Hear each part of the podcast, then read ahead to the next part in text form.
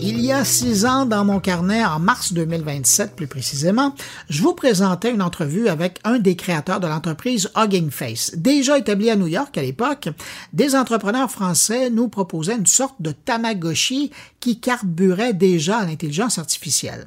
Si je vous reparle de Hugging Face six ans après, c'est qu'un texte de la journaliste tech euh, du quotidien Le Figaro a attiré mon attention cette semaine. Chloé Wattier nous apprend que l'entreprise a fait pas mal de chemin depuis leur petit être virtuel et est devenue aujourd'hui une incontournable librairie de ressources en intelligence artificielle valorisée à plus de 2 milliards de dollars qui veut lutter contre la privatisation des avancées euh, en intelligence artificielle qui pourrait être incarné, par exemple, par OpenAI, les créateurs de DALI et ChatGPT notamment.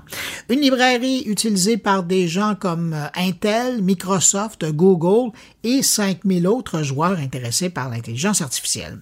Pour en savoir un peu plus sur ce qu'ils sont devenus, on retrouve euh, à Paris la journaliste Chloé Wattier qui a signé cet article cette semaine dans le Figaro. Bonjour Chloé Wattier. Bonjour. Chloé, d'abord, merci pour cet article de Hugging Face. Euh, ben, je le disais dans la présentation, là, vous m'avez ramené dans mes souvenirs. Je me suis rendu compte que j'avais parlé à, leur créateur il y, a, il y, a, fort longtemps.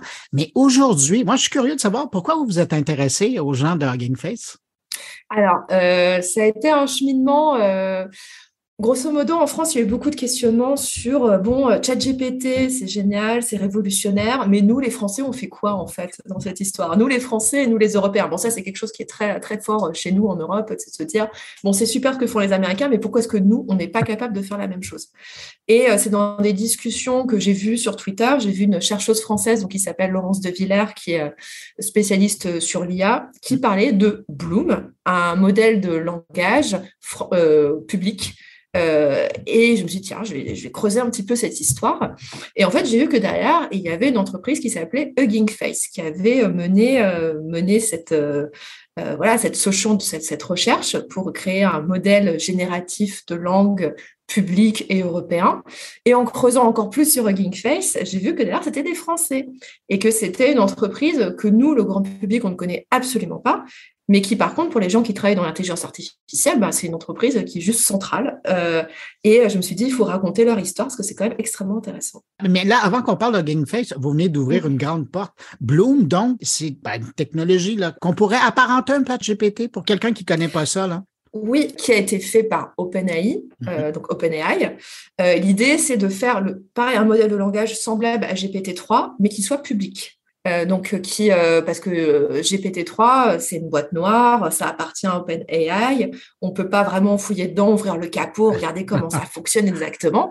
là l'idée c'était de dire on va faire pareil, mais on va faire quelque chose en Europe, sur le sol européen, euh, avec des moyens publics qui ont été engagés.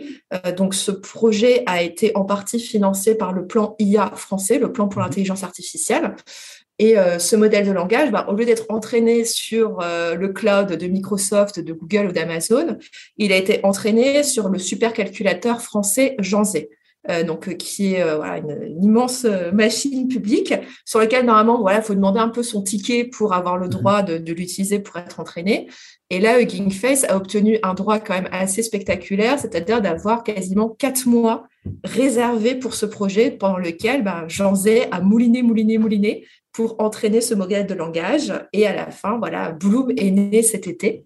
Et à partir de là, ça va être un objet d'étude pour les chercheurs principalement, qui vont pouvoir euh, bah, regarder comment ça fonctionne en vrai l'intelligence artificielle générative, parce que tout est public sur que ce soit les réunions qui ont mené à ce projet, mmh. que les bases de données sur lesquelles euh, a été entraîné Bloom, euh, que sur le code et même sur les bases de données. En fait, Bloom plutôt que tout entraîner sur Internet, donc ça veut dire avec une surreprésentation de l'anglais, mhm. euh, il y a la moitié de la base de données qui vient d'Internet et l'autre moitié, c'est euh, un corpus de langues, donc je crois qu'il y a 46 langues au total.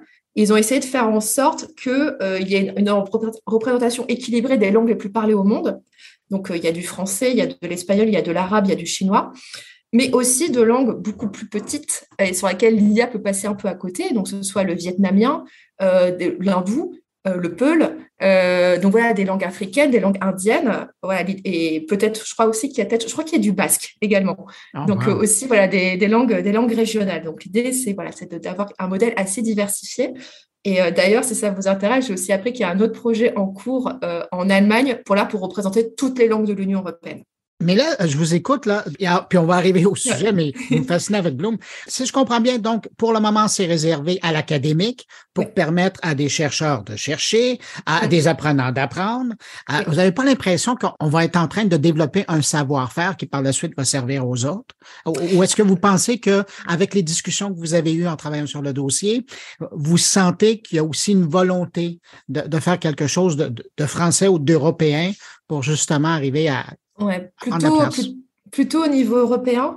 Et euh, là, les discussions que j'ai pu avoir un peu sur ce sujet, euh, bon, c'est que en IA, en fait, pardon, nous en France, on est très très, on est, on est énormément de Français qui travaillent sur l'intelligence artificielle euh, parce qu'on a l'offre de formation pour.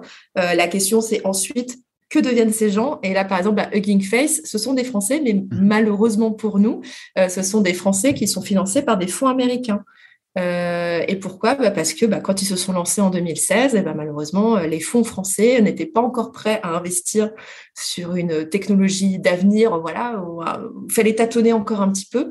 Et, et ça, malheureusement, bah, pour trouver des fonds, ils se sont tournés vers les États-Unis. Et c'est pour ça que Ginkface, le siège social, est à New York. Mmh. Même s'ils ont des bureaux à Paris qui sont quand même assez importants, bon, l'entreprise est quand même américaine. Donc ça, ça voilà, ça c'est quelque chose qui est euh, assez dommage, mais qui est malheureusement assez euh, représentatif, j'ai envie de dire, sur euh, voilà sur le fait qu'on on peut être très bon sur la recherche fondamentale, mais ensuite pour ce qui est de ensuite de passer à l'échelle et de passer sur des applications industrielles, business, etc. Bon bah là, à un moment donné, il y a un moment où ça bloque. En tout cas, euh, au niveau de la formation, euh, vous faites preuve beaucoup d'audace parce que je, regarde la scène de l'IA euh, à Montréal, qui est quand même bien positionnée dans le monde. Il y a une bonne partie qui sont des Français. Et c'est sans rappeler aussi que le grand patron de l'IA chez Meta, c'est un Français aussi. C'est pour vous dire, vous avez vraiment formé beaucoup de monde et tant mieux que ça rayonne partout. Mais pour revenir donc au cas de Hugging Face, eux, en six ans, là, ils ont développé un savoir-faire qui les a positionnés, mais de façon importante. Quand je regardais les gens, là, et puis vous en parlez dans votre article, les gens qui travaillent avec eux maintenant, c'est, euh, on parle pas d'équidam, là. Microsoft, Google, Intel, euh, ce sont des gens qui maintenant utilisent leur librairie de ressources euh, en IA. C'est pas rien. Ah ouais, non, c'est pas rien. Ils ont fait vraiment un chemin assez incroyable. En fait, alors pour ceux qui connaissent GitHub, euh, donc qui est la plateforme de Microsoft en open source, euh, voilà, de ressources pour du développement informatique, eh ben Gameface c'est la même chose, mais c'est pour l'intelligence artificielle. Donc euh, l'idée, c'est on fait une grande bibliothèque ouverte et commune où on va mettre, on va déposer comme une boîte à livres. C'est l'image que tu utilisais dans mon article, dans, comme une boîte à livres. Voilà, chacun apporte euh, bon bah j'ai euh, des datasets, euh, j'ai un modèle déjà entraîné, j'ai des briques fondamentales. On partage ça. Vous pouvez l'utiliser librement, vous pouvez améliorer, on peut commenter, on peut travailler ensemble pour dire non mais en fait cette fonctionnalité ça ne va pas trop, je pense qu'on peut l'améliorer en faisant ça. Et donc c'est un savoir partagé bah, qui est vraiment la philosophie de l'open source. Euh, mais euh, voilà, pour le coup, appliqué à l'intelligence artificielle. Et ce qui permet derrière à des entreprises, euh, ce que Hugging Face est utilisé aussi par des, développeurs, des chercheurs, etc., mais aussi à des entreprises, et elles sont nombreuses, hein, il y en a 10 000, ah de bah, venir piocher dans cette mallette d'outils pour ensuite faire les services qu'ils bah, souhaitent développer pour, leur, pour leurs propres entreprises. Quand vous regardez ça, vous, est-ce que vous avez vraiment l'impression, parce que quand on parle d'intelligence artificielle là, euh, appliquée d'agents conversationnels mm. et, autres euh, ramifications, on a vraiment l'impression qu'il y a OpenAI et le reste de la planète. Mm. Est-ce que vous avez l'impression que les gens de Hugging Face sont là pour jouer euh, au Robin, au Robin des Bois? Oui, bah, j'ai même failli employer l'expression les mousquetaires de l'intelligence artificielle, parce que voilà, pour eux, le modèle OpenAI, il leur pas trop, euh, parce que si OpenAI était animé d'idéaux euh, très beaux à l'origine, euh, c'est-à-dire bah, pareil, le partage de la connaissance, faire en sorte que l'IA soit un bien commun, etc. Bon, on a vu qu'ils ont quand même largement dérivé de, ces, objectifs, que maintenant c'est une entreprise totalement privée, de plus en plus mariée à Microsoft, et qui voilà est un peu une boîte noire parce qu'on ne sait pas trop comment ça fonctionne concrètement leur produits. Euh, alors que, et du coup, GameFace, eux, prennent le contre-pied en disant, ça doit pas être ça, l'intelligence artificielle. Eux, ce qu'ils me disent, ils disent, on n'a pas envie d'un futur où OpenAI domine tout. Ils disent, c'est nous les champions de l'intelligence artificielle et du machine learning. Et vous, les entreprises, vous n'avez qu'à vous pluguer à nos services via des API. Et voilà, euh, et tout fonctionnera bien. Et dit non, on n'a pas envie de ce futur-là parce qu'il faut cycler les gens, les entreprises, mettre les mains dans le cambouis, comme on dit chez nous, donc euh, mettre les mains dans l'intelligence artificielle, comprennent comment ça marche, il faut aussi que les scientifiques comprennent comment tout ça fonctionne. Il faut que tout soit libre et ouvert. Il faut que ce soit euh, voilà quelque chose bah, d'open source. Et il disait, c'est comme dans le logiciel. Euh, voilà, il y a une époque, Microsoft, par exemple, pouvait tout dominer euh, avec un système totalement fermé et opaque. bah, Aujourd'hui, ils sont totalement convertis à l'open source. Il disait, donc on pense, eux, ils estiment que l'intelligence artificielle, ça va être pareil, l'open source gagnera, mais bon, il faut quand même qu'il y ait des gens pour promouvoir cet état d'esprit.